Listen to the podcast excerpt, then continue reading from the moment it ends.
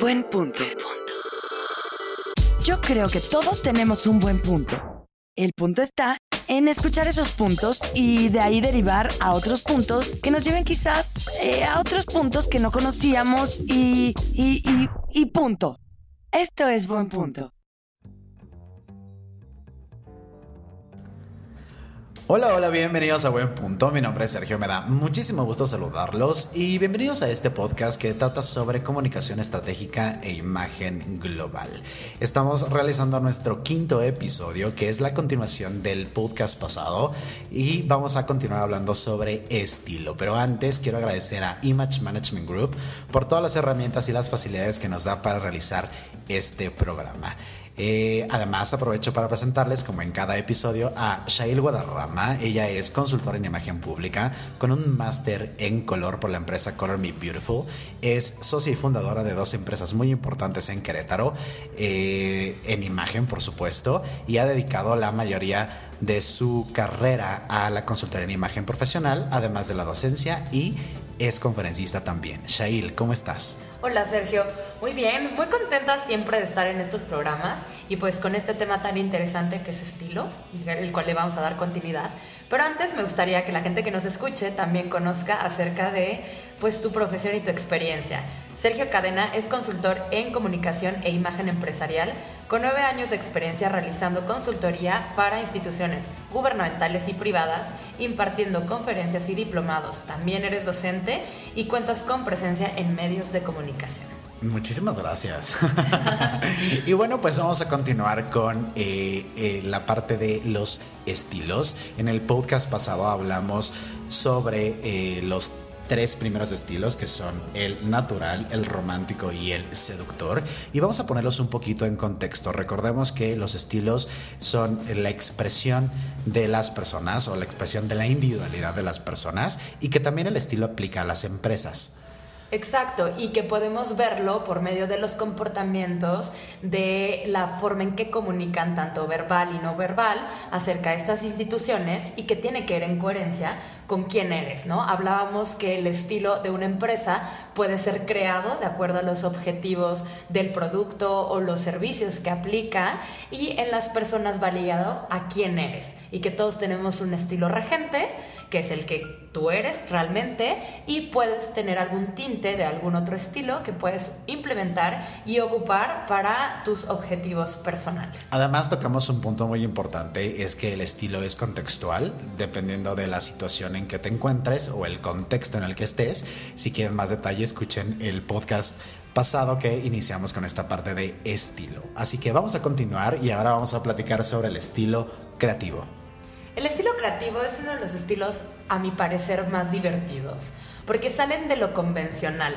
Son estas personas que buscan principalmente la originalidad y entonces suelen agregar ciertos detalles que algún otro tipo de estilo no tomaríamos en cuenta para agregarlos, ¿no? A mí me gusta dar el ejemplo de que son estas personas que llegan a viajar y a lo mejor compran el huipil, el algo que ocuparíamos la mayoría de personas o que no tenemos ese estilo, justo solo en estos eh, contextos o en estas ciudades pero que ellos podrían llevarlos sin problema en un mundo cosmopolita porque sabrían darle este toque diferente o divertido que hacen que se vuelva parte de ese estilo. Aparte de los creativos, como bien dices, esta parte de originalidad y que le dan este toque, tiene que ver incluso cuando compran una prenda, llegan a casa y la modifican. ¿no? O sea, le ponen, eh, no sé, estoperoles, le ponen eh, parches, la, la, cortan, la modifican, porque además, como ellos siempre están buscando esta esta parte de ser originales, no les encanta la idea de que todo el mundo tenga lo mismo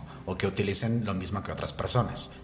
También cabe recalcar que aquí entran lo que conocemos como las tribus urbanas, ¿no? Si tú tienes un estilo definido en hipster, en no sé, en emo, en cualquier otro estilo, podrías entrar en este estilo creativo porque estas tribus que buscan diferenciarse del resto de la sociedad entran como un estilo creativo porque ese diferenciador es lo que los vuelve originales. Aparte también las personas que son creativas en su personalidad son originales también. ¿No? Son Que como es- muy liberales. Exacto, tien- tienen como ideas poco convencionales, por así decirlo.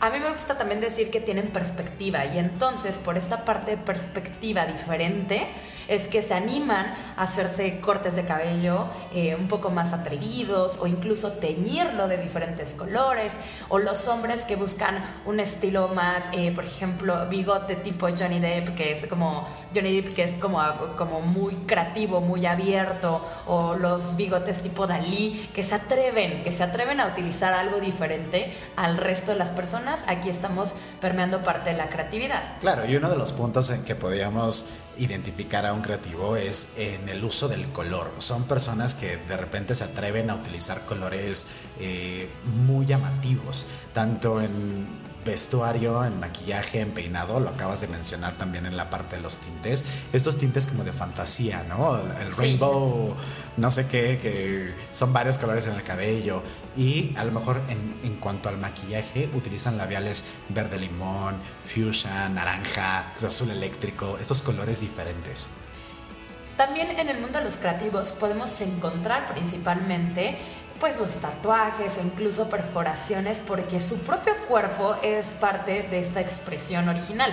Ojo, no quiere decir que algún otro estilo no ocupe tatuajes, porque sí puede ocuparlos, a lo mejor menos el tradicional que ahorita vamos a hablar de, de él, pero eh, lo ocupan en lugares donde casi no se notan o en lugares más escondidos y en los creativos los podemos ver ya mucho a la vista, ¿no? O sea, podemos encontrar el tatuaje en- literalmente en el cuello, en las manos y entonces se vuelve como una expresión bastante individual. Y también el uso de las prendas que le dan puede ser hasta poco convencional. A ver, Shail, ¿dónde se pone el cinturón? ¿Dónde va regularmente? Pues en la cadera o en la cintura, ¿no? Que- Pues ellos dicen, ¿por qué no me lo pongo de pulsera?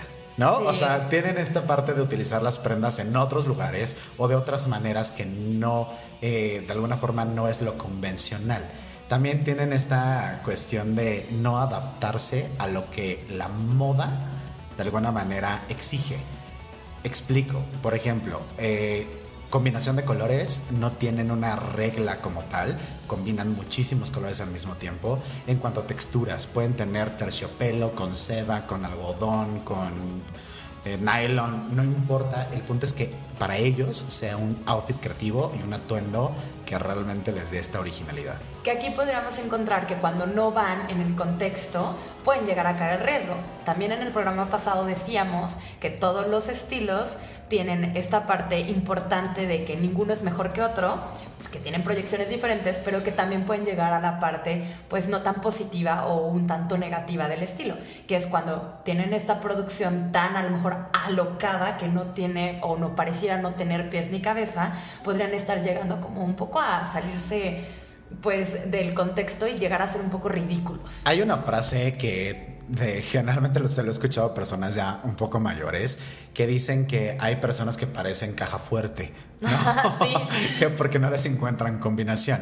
En este sentido, de tanto de texturas, patrones, eh, colores, pero realmente son, si te das cuenta, estas personas que utilizan esta explosión de color o esta explosión de estampados, son gente que les queda y que les va, ¿no? Claro. Pero pues sí pueden llegar a esta parte del riesgo, que también yo he escuchado la frase de parecen arbolitos de Navidad, porque tiene todo puesto, o sea, tiene el- el- desde la luz, el color, este, más tiene la textura, más lo brillante, más el cabello, ¿no? Y entonces pues llegamos a ver demasiados pues accesorios y demasiada producción.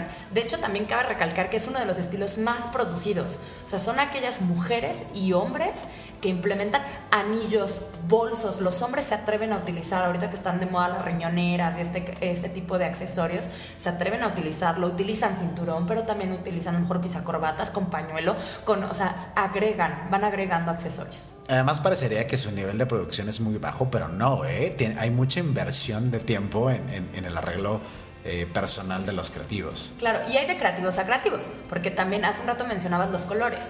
Hay los creativos que utilizan explosión de color, hay creativos que utilizan solo las texturas y a lo mejor los colores son más un poco más neutros, pero utilizan el famoso layering, que es la prenda sobre prenda, y a lo mejor eh, el full art y este tipo de detalles que sí tienen mucha creatividad, pero a lo mejor en un color más, más sutil. O, Otro elemento que utilizan son las prendas que tienen mucha fotografía, ¿no? Es decir, que son muy recordables. Si yo llegara ahorita a grabar el programa con un blazer con bolas moradas, seguramente te vas a acordar de ese blazer, ¿no? Y si lo utilizo frecuentemente, va a llegar un momento en que me vas a decir, a ver, ya cámbiate de blazer, ¿no? es el único que tienes. o, es el único que tienes. Pero a eso se refiere con las prendas con mucha fotografía, porque son originales, le dan esta, esta parte eh, divertida, esta parte creativa al 100%, ¿no? También podremos decir que hasta en los accesorios visuales como los lentes, que es algo icónico y que a lo mejor otro tipo de estilo buscaría un lente atemporal para ocuparlo en casi todas sus facetas, un creativo podría tener hasta una colección de lentes porque tienen los rojos para ciertos atuendos y tienen los verdes para ciertos, o a lo mejor se anima a traer lentes blancos o con un tipo de armazón pues memorable. Y por ejemplo, en cuanto a, las empresas, las empresas que son creativas, tiene que ver varios factores, dependiendo del servicio que, que, ofrezcan o el producto que ofrezcan, pero la creatividad se refleja en la forma de eh, cómo operan, en el servicio al cliente incluso, y también en las instalaciones, donde hay colores, donde hay... Eh, espacios abiertos. Espacios abiertos, exacto, son mucho más eh, permisivos en ese, en ese sentido. De hecho, lo podemos asociar hasta carreras si nos vamos a empresas, ¿no? Puedes entrar a una empresa que a lo mejor tiene un estilo definido, pero que tiene su área creativa, donde encuentras a los diseñadores, a esta mente como más abierta, y entonces puedes identificarlos fácilmente por cómo están sentados, por cómo van en ese código de vestimenta, porque a lo mejor ellos no manejan directamente las cuentas, y entonces como están ahí en casa, por decirlo de esta manera, también ese segmento o ese ámbito es este, bastante liberal. El siguiente estilo se llama tradicional. El estilo tradicional aquí sí sería todo lo contrario del creativo. De hecho, no es un combinable del creativo. Estos estilos sí están completamente definidos cada quien en su forma de pensar y de operar, porque el estilo tradicional suele ser muy conservador. Normalmente son estas personas a las que les damos el voto de confianza porque suelen verse tan conservadores que les compras que tienen experiencia y que suelen hacer muchos de sus outfits basados en cómo los enseñaron y en las reglas de protocolo. O sea, son aquellos hombres que combinan el cinturón con el pantalón y con el calcetín y con el pantalón y no salen de las combinaciones a lo mejor pues estipuladas por muchos años. O las mujeres que todavía suelen utilizar el cinturón con el eh, zapato y con la bolsa. Y entonces encontramos estas em, combinaciones, pues sí, más atemporales. Y podría pasar que por ellos, o sea, podríamos decir que por ellos no pasan los años, porque se ven muy ad hoc a cada situación. Ok, además tiene que ver también con el tipo de prendas que utilizan. Hace un momento hablábamos de los creativos que utilizan diferentes tipos de telas y texturas y estampados y generalmente los tradicionales optan por la sastrería o por cortes que emulen a la sastrería. O los cortes, como dices, de pantalón o de blazers que son de sastrería pero que son atemporales. Y entonces pocas veces se animan a traer un corte de blazer más largo, como ahorita está de moda, que es más arquitectónico, más rectangular. Ellos ocupan como el que siempre se ha venido ocupando porque es el que suelen combinar. También la preferencia por, los textiles o por las prendas de calidad. Y entonces su joyería suele ser fina o joyería bastante pues formal como puede ser un extensible en el caso de los relojes, puede ser metálico o de piel porque entonces son buenos relojes que pueden ocupar en diferentes contextos y que no son tan llamativos. Sí, hacen una relación precio-calidad, es decir, prefieren comprar una prenda, un traje. Un hombre tradicional compra un traje que cuesta 7 mil pesos, pero con esos mismos 7 mil pesos puede comprar cuatro. Entonces, es, el tradicional dice, no, lo que voy a hacer, voy a comprar el de 7 mil porque me sale mucho más barato a la larga. A la larga, exacto. Y es de mayor calidad el traje que estoy comprando, ¿no? A eso se refiere. Además, esta parte como de, que inspiran respeto, que son figuras de respeto, tiene que ver por esta parte conservadora. Y un patrón de compra que tienen los tradicionales es que como están eh, de alguna forma encasillados en la forma que siempre han vestido o que aprendieron a vestir, suele ser que si un hombre tradicional va y va a una tienda, se compra una camisa, en una camisa blanca. Le queda, le, el fit es perfecto. Se la lleva en azul, en rosa, en lila, ¿no? O los mismos zapatos en diferentes colores, porque ya van a lo seguro, van a algo que es, eh, pues sí, es cómodo y es conocido para ellos. Imagínate un tradicional meterle un happy sock de estos calcetines que tienen colores.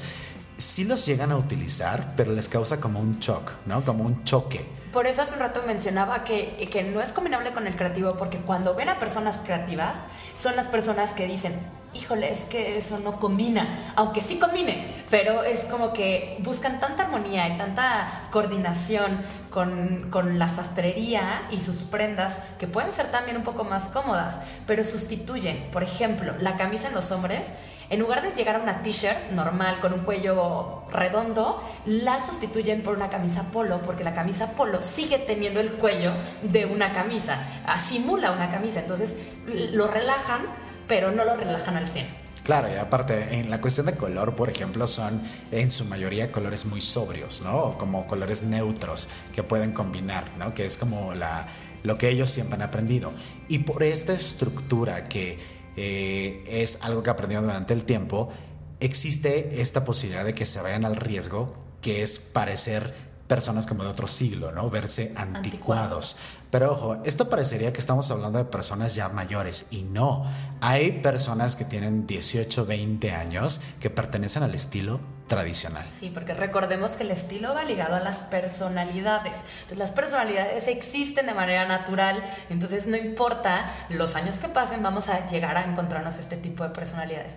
Ahorita que mencionas como esta cuestión de verse de otro siglo, también cabe recalcar que en cuestión de barba, peinado en el caso de los hombres y peinado de mujeres, suelen optar por cabellos cuidados, pulidos, pero también atemporales.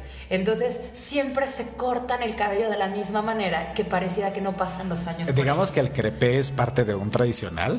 en el caso de las mujeres probablemente sí. Probablemente sí. Pero en el caso de los hombres puede ser este partido de lado, que por muchos años estuvo de moda y que a lo mejor en algún momento fue moda, pero que actualmente puede ser un corte ya pues un cierto grado anticuado. Incluso los tradicionales no se permiten eh, parecerse al estilo natural. O sea, explico, cuando los domingos, que son su día de, descanso, no se permiten estar o en pijama o en pants o en cosas muy cómodas. Optan por, sí, un zapato cómodo, tal vez un tipo dockers, ¿no? Un pantalón, algún suéter, algo, pero sigue conservando esa esencia tradicional. Claro. Sí, o sea, la verdad es que se alcanzan a ver de esa manera tanto tradicional que pues justo lo que decíamos, se vuelven unas personas que pasan los años y los sigues viendo pues iguales. Y por ejemplo en empresas, como mencionábamos el podcast pasado, el mayor número de empresas en México es tradicional, por lo, por lo tanto existen los uniformes con estos cortes eh, de sastrería. Pero además es una empresa que en esencia eh, pueden ser protocolarias, que tienen eh, esta parte de, de ser eh, ir como by the book, ¿no? Como un reglamento. Ajá, exacto. De las reglas del saber estar. O sea, son personas que siguen diciendo, no, es que aquí no se puede comer. No, es que aquí el zapato, porque por ejemplo, el zapato de, de trabajo en la mujer, el tacón era de 5 centímetros. Actualmente es de 7, pero son estas empresas que siguen diciendo es de 5 y solo de 5, ¿no? Entonces cuesta trabajo pues, eh, pues sacarlas del de la zona de confort, pero que aplican perfecto para ciertas pues incluso eh, ciertos servicios o ciertos productos, por ejemplo, en algunos bancos seguimos viendo esa parte o en la cuestión financiera, en seguros eh, financieros podemos seguir buscando un poco este estilo porque pues yo quisiera poner mi dinero en un lugar donde pues me van a respetar, donde van a ser honestos y eso es lo que se busca en un estilo tradicional. Donde comunique seriedad y profesionalismo, ¿no? Una vez más acuérdense que el estilo en las empresas tiene que ver con lo que queremos comunicar y con el servicio o producto que estemos vendiendo. También, por ejemplo, lo que me gusta rescatar de este estilo, para que no digan, ay, bueno, yo no quiero ser anticuado, yo quiero ir a la moda, lo que sea, es que funciona demasiado cuando quieres crear una marca que sea perdurable por el tiempo. Porque no te vas tanto a las modas y entonces la marca no va a necesitar tantas actualizaciones si en algún momento la forma de operar es, es diferente, ¿no? O el contexto de, o la forma de pensamiento, ¿no? Perfecto. Vámonos con nuestro sexto estilo que se llama dramático. Para mí en lo particular es uno de los que más me gusta. ¿Por qué será? ¿Por qué será? No lo sé, no lo sé, pero eh, eh, generalmente los dramáticos son personas que buscan llamar la atención. ¿No? Y es esta parte como de, bueno, no es que lo busquen, sino que de alguna forma lo, lo logran por la forma tan imponente que, que se visten o la personalidad que tienen. Claro, los estilos dramáticos suelen entrar a espacios y no pasan desapercibidos. O sea, entran y la gente ya los vio. Y a lo mejor no hablaste, no dijiste nada, pero con el simple hecho que estuviste ahí y que traes los atributos que tiene un dramático, por ejemplo, como piezas arquitectónicas o suelen traer algún tipo de accesorio grande, entonces suelen ser puntos focales. ¿A qué me refiero con prendas arquitectónicas? Prendas que tienen una estructura definida y que se basan en figuras geométricas, como más rectangulares o a lo mejor las sombreras muy definidas o puede traer a lo mejor un tipo de corte que simule algún, alguna línea transversal. Pero ojo, no quiere decir que los dramáticos digan, ay, hoy quiero vestirme de triángulo isósceles. No, no, no, no, tiene que ver con eso, sino que inconscientemente en la forma en la que se visten eh, buscan generar ángulos, lo cual visualmente hace una figura geométrica. Exacto. Y normalmente también el tipo de texturas que utilizan va ligado con esto, porque a lo mejor son texturas más rígidas. Entonces, si haces la combinación de la pieza que visualmente u ópticamente ya es arquitectónica, más un textil que se ve pesado, que se ve liso y que se ve rígido, pues entonces imponen demasiado. En el podcast pasado hablábamos que las románticas, las mujeres principalmente, eh, bueno, hacíamos un símil con las princesas de Disney, ¿no? Las dramáticas yo las pondría como ahora las brujas. Las villanas, ¿no? Las villanas. Porque si te fijas, piensa en cualquier villana de las películas y siempre tienen esta parte de tener los cuellos muy altos, de tener picos en su atuendo o ángulos en el atuendo y utilizan bloques de color. Que incluso Morado y negro que incluso los bloques es también un parteaguas dentro de las dramáticas, que pueden traer blanco con rojo, pero traen bloques y suelen ocupar colores sólidos principalmente, sí pueden ocupar estampados también, pero suelen ocupar colores sólidos y colores contrastantes. Un blanco con negro, un negro con rojo, eh, un blanco con azul, o sea, colores que contrastan bastante en, un ojo, ¿no? Incluso la mayoría de las telenovelas mexicanas, eh, cuando quieren enfatizar a la actriz que protagoniza el papel de villana, siempre ponen la ceja mucho más angulosa por, este, por esta cuestión de imponer. Sí, sí, las has visto, seguro. Sí, claro. ya que mandan aquí viendo las novelas. no, de hecho también las como mencionas, las villanas de Disney también tienen, o cuando es la mirada, por ejemplo, si ponemos a una de, de así como de ejemplo como tal, pues Maléfica tiene la ceja muy definida, tiene estas piezas arquitectónicas, los cuernos, el tipo de capa, los colores e incluso el maquillaje se vuelve puntos focales, porque suelen ser mujeres que cargan el maquillaje, que pueden traer perfectamente un smokey eyes desde las 6 de la mañana, a lo mejor le relajan un poco los labios, pero que traen un maquillaje demasiado fuerte que otro tipo de persona diría, ¿cómo traen maquillaje tan fuerte desde las 8 de la mañana? Pero a ellas les queda bien. O sea, en ellas no se ve tan atrevido porque es parte de la personalidad con la que, con la que lo manejan. Sí, además utilizan esta parte de los accesorios en su versión maxi, lo mencionabas hace un rato. Collares enormes, gafas de sol muy muy grandes, eh, pulseras muy grandes, porque les gusta esta parte de ya de sí, de atraer o de llamar la atención también en la cuestión de accesorios. En el caso de los hombres también lo podemos ver con el cabello y con la cuestión de la barba. La barba son perfectamente perfiladas y suelen optar por ángulos. O sea, se define la barba de una manera en que el ángulo está muy definido entre la patilla y el resto de la barba. O hacen cortes muy diagonales para marcar la barba. También cabe recalcar que este tipo de estilo tiene una ligera ventaja con respecto a los demás en moda, porque ellos sí se fijan un poco en la moda. A lo mejor no han comprado prendas actuales, pero saben lo que viene de moda y entonces de lo que ya tienen en su closet, como que lo van implementando un poco y suelen verse o proyectarse como personas cosmopolitas, porque traen esta parte de tendencia o de moda muy acoplado a su estilo. No es que traigan ahí la moda a su por mayor, pero sí lo traen ligeramente. Si está de moda el textil de cuero, pues a lo mejor llegan a traer el pantalón o algún tipo de pulsera o detalle en donde hacen este tipo de atributos. Sí, además los dramáticos tienen que prestar atención en no pasarse de nivel o no subirle tantas rayitas al dramatismo porque pueden volverse tan imponentes que incluso tengan una imagen agresiva. Agresiva.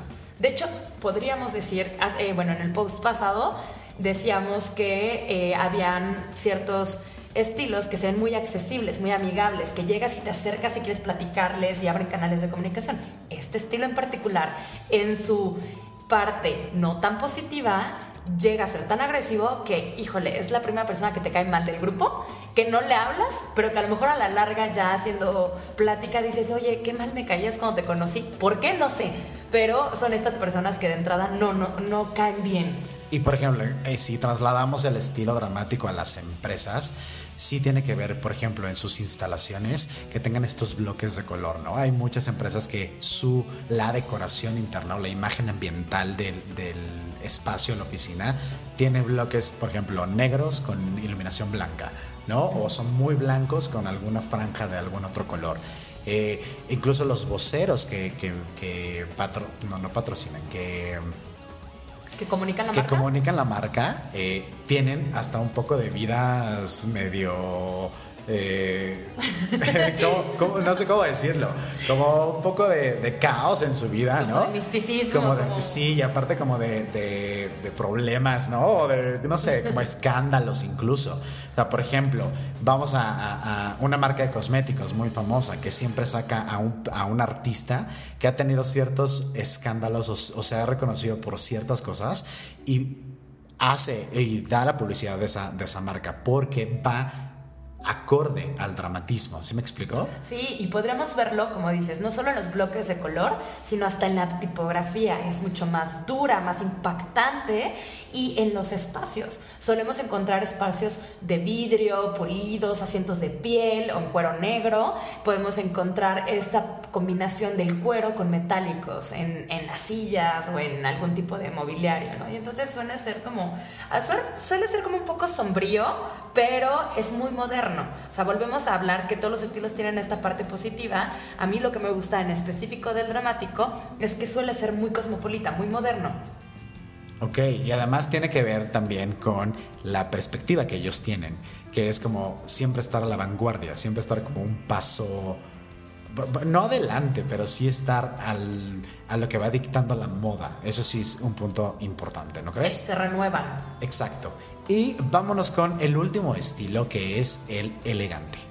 El estilo elegante es uno de los estilos que todo mundo buscamos porque al final marca, como su nombre lo dice, esta parte pulida de las marcas y de las personas. Suele ser muy sofisticado, suele pensar que esta es la regla de los elegantes en que menos es más y entonces eleva todo su potencial y se ven como personas aspiracionales, personas con éxito, porque está perfectamente todo pensado. También agregan a veces un poco de, de vanguardia o de tendencia, pero es una manera tan sutil que pasa desapercibida. Y aunque optan por marcas de prestigio, no necesariamente traen la marca, que ese es un punto clave en los elegantes. No porque traigas la supermarca en el estampado significa que eres estilo elegante. Al contrario. Es lo que te voy a preguntar. El hecho de ser elegante quiere decir que compres todo de marca y que te pongas todo, todo, todo de marca.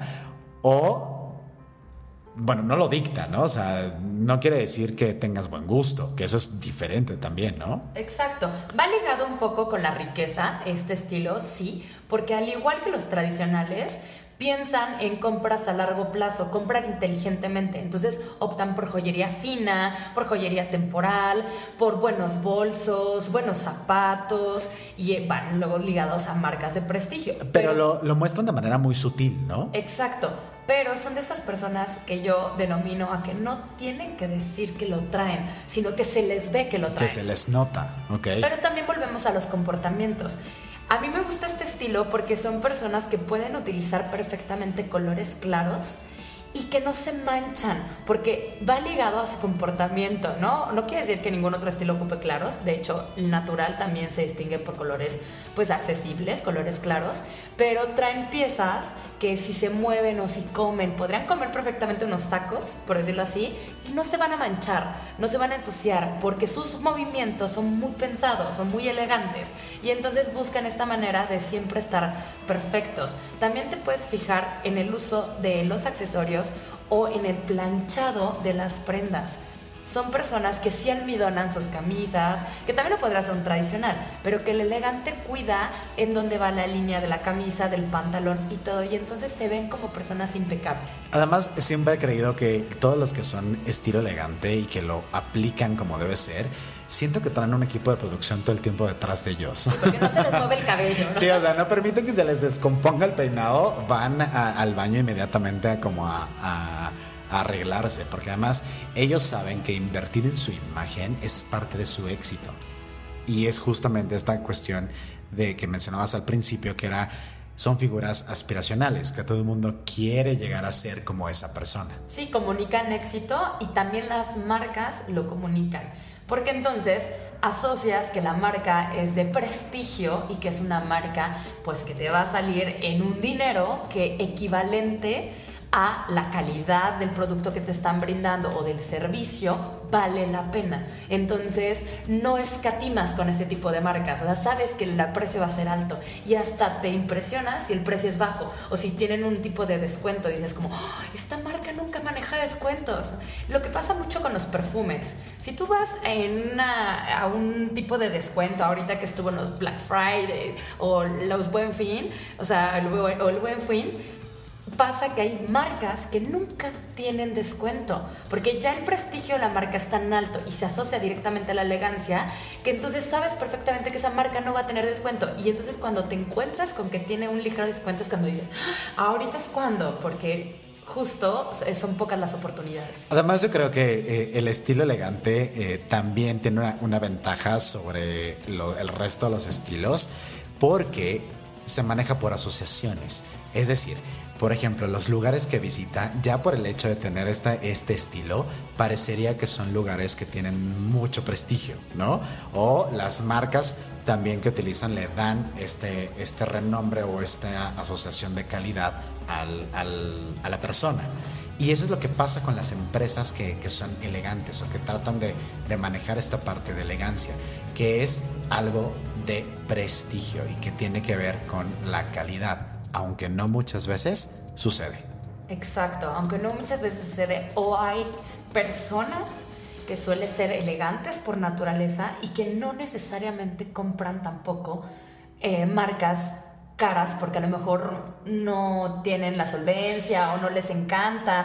Y entonces, pero aquí diríamos, buscan la mejor calidad, son personas que se fijan en los detalles, en cómo está la costura de la prenda, en que el anillo asemeje algo bastante caro y entonces cuando lo ocupan pareciera que cuesta bastante dinero ese accesorio, aunque realmente lo compró a un bajo costo. Claro, exactamente, porque a lo mejor un elegante que sabe vestir y que sabe producirse puede utilizar eh, prendas de... Fast fashion. De fast fashion, Que realmente no son unas... Que no son tan caras, ¿no? Y que no son...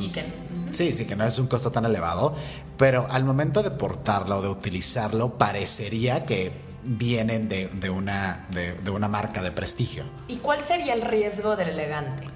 Ser eh, presumidos u ostentosos, o sea, como que eh, eh, alguien que está demasiado elevado en, ese, en esta parte de la elegancia puede comunicar esa parte y se vuelve una persona inaccesible.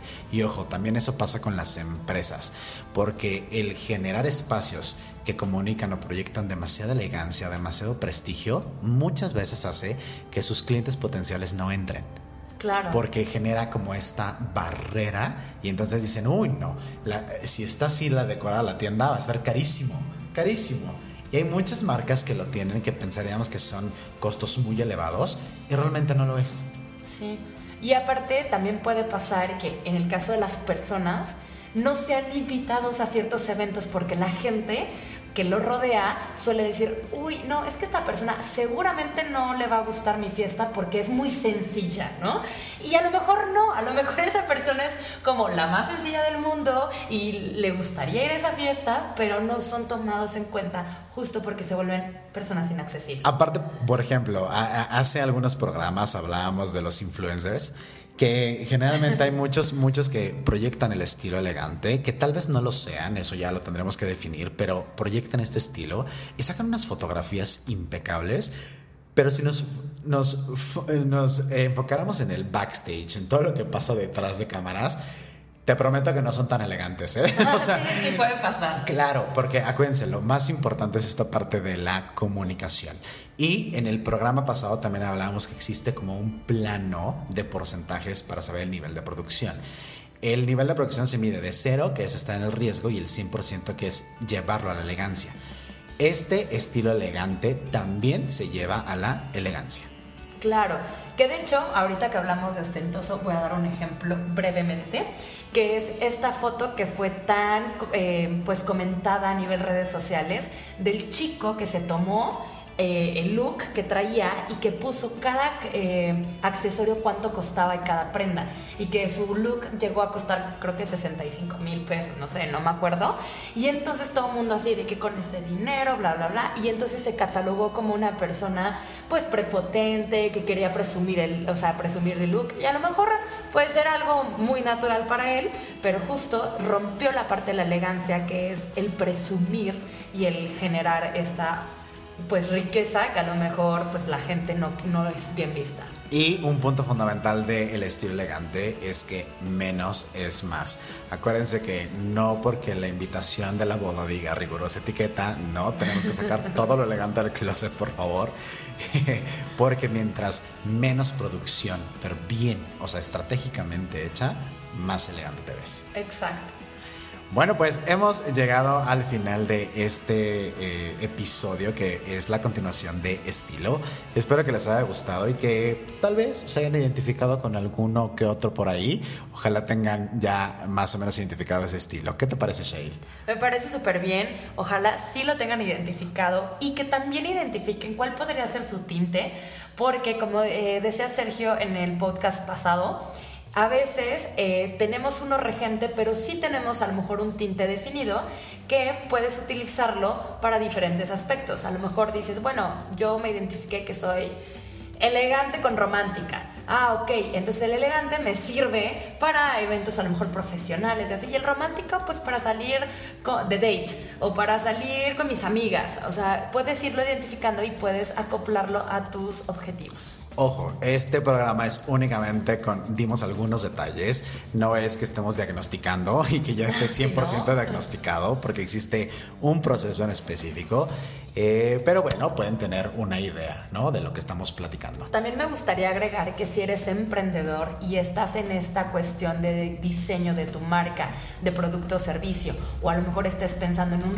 en un rediseño o generar algún tipo de contenido nuevo, tomes en cuenta que el estilo puede ser un factor fundamental para el logro de tus objetivos y que tal vez puede ser una buena manera de segmentar a tu mercado. Entonces, identifica muy bien para tu marca cuál te convendría utilizar.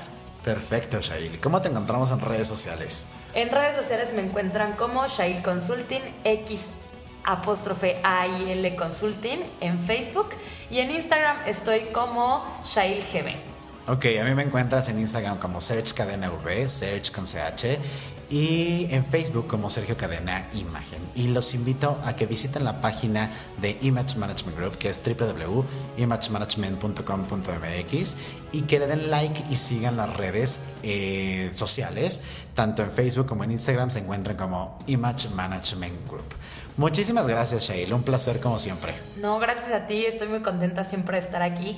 E igual estaría padre que en el medio en el que lo escuches nos dejes tus comentarios acerca de los temas que hemos estado platicando. Y si les gustaría que habláramos de un tema en específico, siéntanse con toda la confianza de... Eh, platicárnoslo y por supuesto que lo, lo, lo, haremos. Muchísimas gracias por habernos escuchado, espero que les haya gustado el programa y nos escuchamos en el próximo episodio. Esto fue Buen Punto. Adiós. Yo creo que todos tenemos un buen punto. El punto está en escuchar esos puntos y de ahí derivar a otros puntos que nos lleven quizás eh, a otros puntos que no conocíamos y, y, y, y punto. Esto fue Buen Punto.